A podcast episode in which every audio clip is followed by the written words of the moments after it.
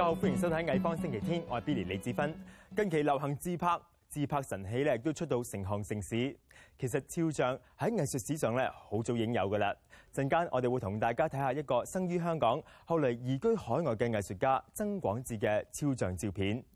首先為今集節目打響頭炮嘅咧就係本地音樂，不過唔係大家聽慣嘅主流歌曲。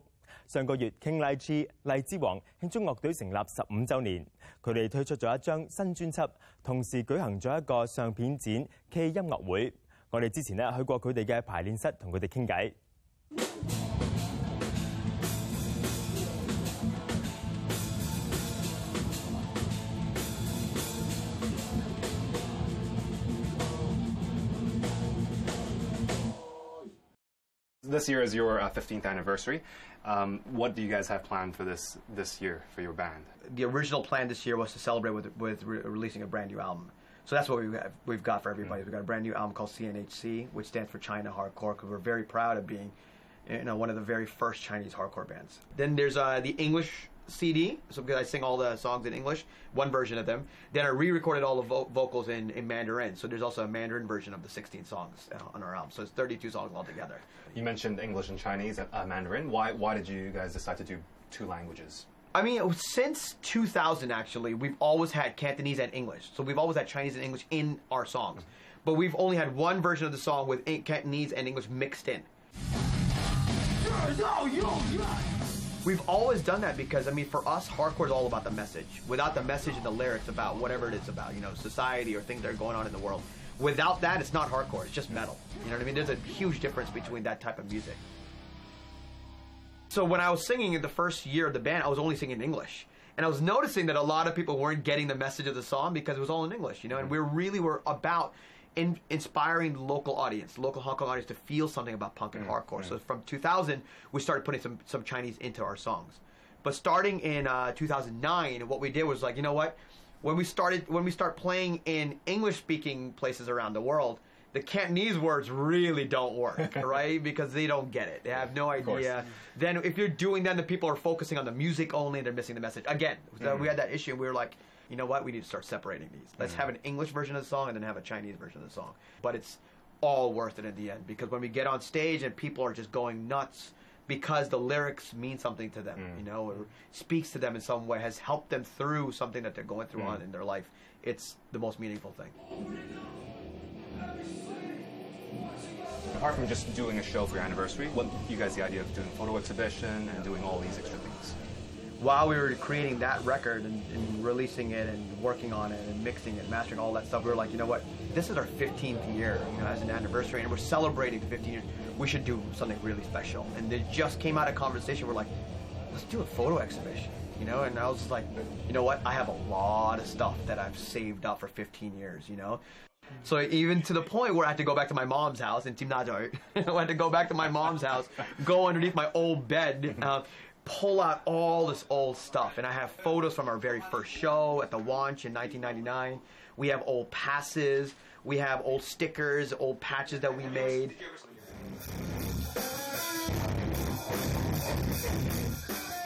Can you guys describe what hardcore is? I mean, what, what is this word hardcore that you guys represent?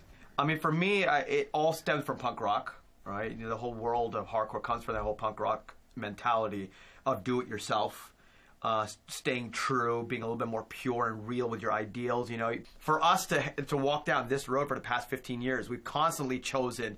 The, the route of struggle, the harder road for sure. You know, we could have taken the easier road. You know, the band would have definitely exploded more than, than what we where we are right now. But at least we stayed true. You know, we stayed true to ourselves, and I think hardcore, that whole mentality of using the, the energy you have, using your passion you have to to you know impact so the, the society in, cer- in a way, and that our whole goal, besides talking about hardcore the whole time, was using lyrics, using our music to talk about you know issues in our society, like you know racism.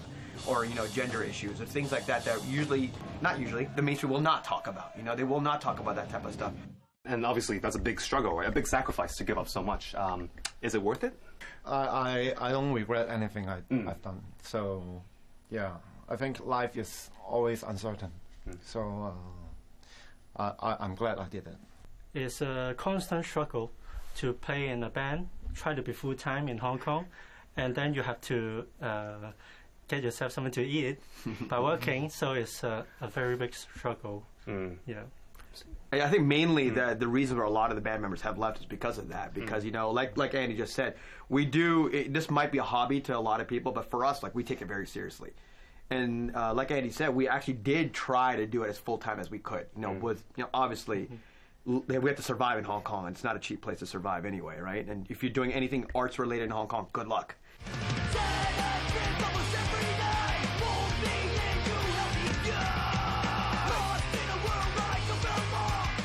Obviously, Hong Kong has been going through a lot politically with the whole umbrella movement, Occupy Central. Do you think King Ly Chee might play a role in inspiring youth to be more politically minded, to be more active? I mean, 15 years ago when we first started this band and we're you know singing about these things, uh, the youth culture in Hong Kong, the youth in Hong Kong were not really that into it.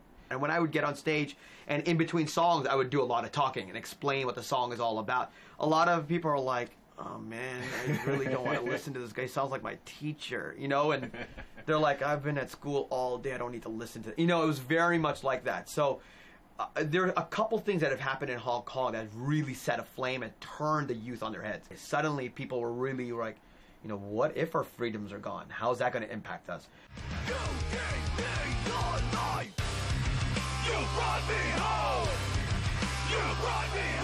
To see that, I mean, I don't know how the government cannot feel inspired.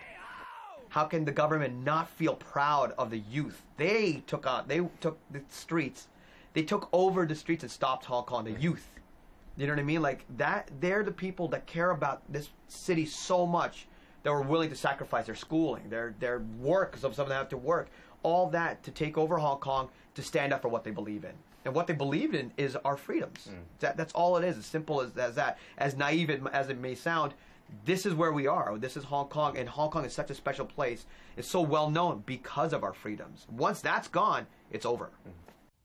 上星期我哋介紹過土耳其攝影師 Akif Hakan 嘅作品，咁其中大部分咧都係喺香港市區街頭拍攝嘅，咁但係原來中意捕捉城市獨特風光嘅唔止佢一個。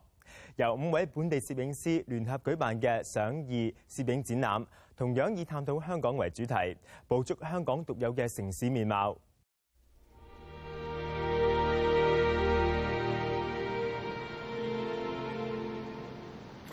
誒、其實最早期咧係好細個嘅時候咧，就誒好中意影相，就係、由誒影誒菲林機開始先嘅。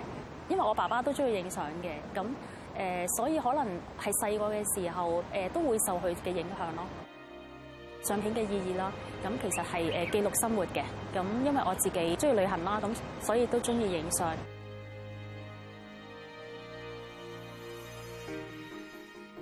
其實都係一班同學一齊開始先嘅，可能各自都喺唔同嘅地方，都喺之前誒誒影開相啊咁樣。誒咁咁啱有一次我哋有機會一齊做相展嘅時候，大家嘅意念都一樣，咁搬埋一齊就將自己各自嘅作品擺咗出嚟。吳永敏聯同四位本地攝影師舉行上意攝影展，佢哋都係同一個攝影課程嘅畢業生。呢、一個展覽嘅作品係五位攝影師透過鏡頭探索攝影嘅不同意義。佢哋來自不同背景，影相嘅風格好唔同，但係有一個共同嘅目標，就係希望推廣本地攝影文化。每位攝影師都揀咗一個題目去表達攝影對佢哋自己嘅意義。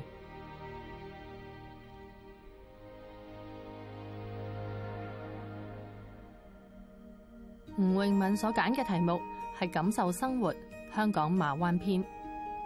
咁其實馬灣吸引嘅地方係誒寧靜咯。咁我發現到另外一個公園咧，其實都有好多好靚嘅景物，都可以影一啲生活嘅小品。因為我直中意影生活嘅小品，咁所以我覺得好中意嗰笪地方咯。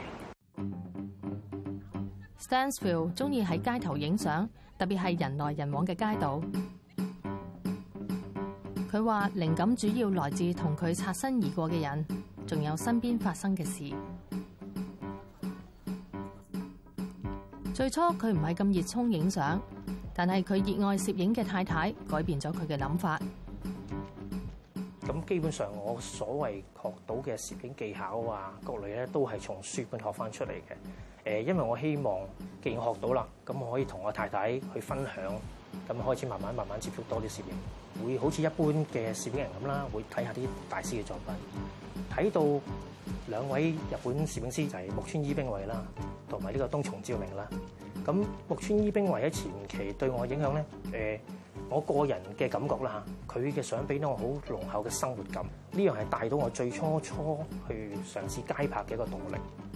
東松照明嘅手法係我而家最常用嘅，例如係高反差啊各類嘅手法。咁喺呢個城市裏邊就好似個大舞台咁嘅樣，當唔同街道嘅時候咧，就會好似一幕幕不停轉嘅背景，成個畫面好疑幻似真啊！我希望透過幻呢個系列，誒用一啲有趣角度去表達我所睇到嘅世界出嚟，同大家分享。菲林俾到我個生命感，我喺街裏邊同我嘅被攝體去接觸，形成一個菲林。我所謂叫佢做一個可能一個成受孕嘅卵子。咁但係我喺呢個過程裏邊，我仲可以控制我嘅生命體成品出嚟係點樣樣，就係喺誒我沖沖菲林嗰陣時候去控制。當你成功做咗樣嘢出嚟嘅時候咧，呢樣嘢係菲林俾到我最大嘅滿足感。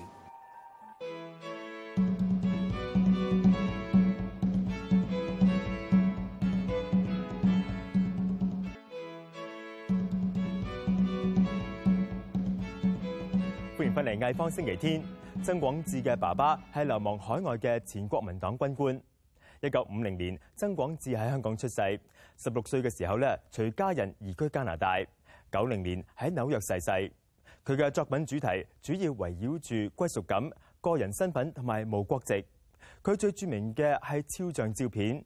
喺 Expeditionary Self Portrait 系列里面，佢身穿中山装，喺各种著名嘅建筑物同埋风景前面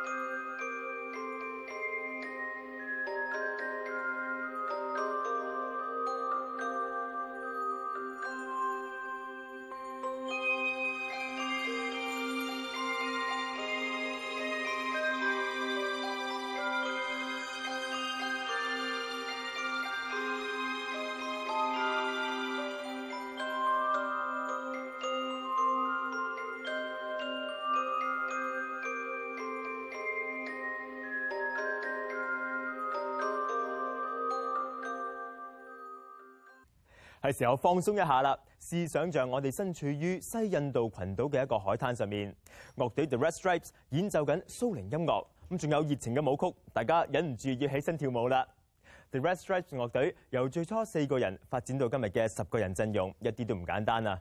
我哋嘅主持彭禮傑同佢哋傾過偈。Fred and the Red Stripes here in the studio Yeah. with us, and uh, welcome to the show. Thank you. You've got quite an ensemble here. Yeah. Could, could you uh, take us around the group and introduce us? Okay, sure. We've got Hugo, we've got Simon, we've got Cam, we've got Matt, we've got Sarah, and we've got Paul. Then we've got Peter on guitar, and then we've got another guitar, Ross here, and we've got Maninda on percussion. Well, it's a massive group. Uh, I assume it Yeah. didn't always start out with, uh, with, with 10 people. Yeah, no, we started with a four piece. Uh-huh. We started as a four piece with a kind of intention to play kind of soul and swing and stuff like that. But- And then what happened?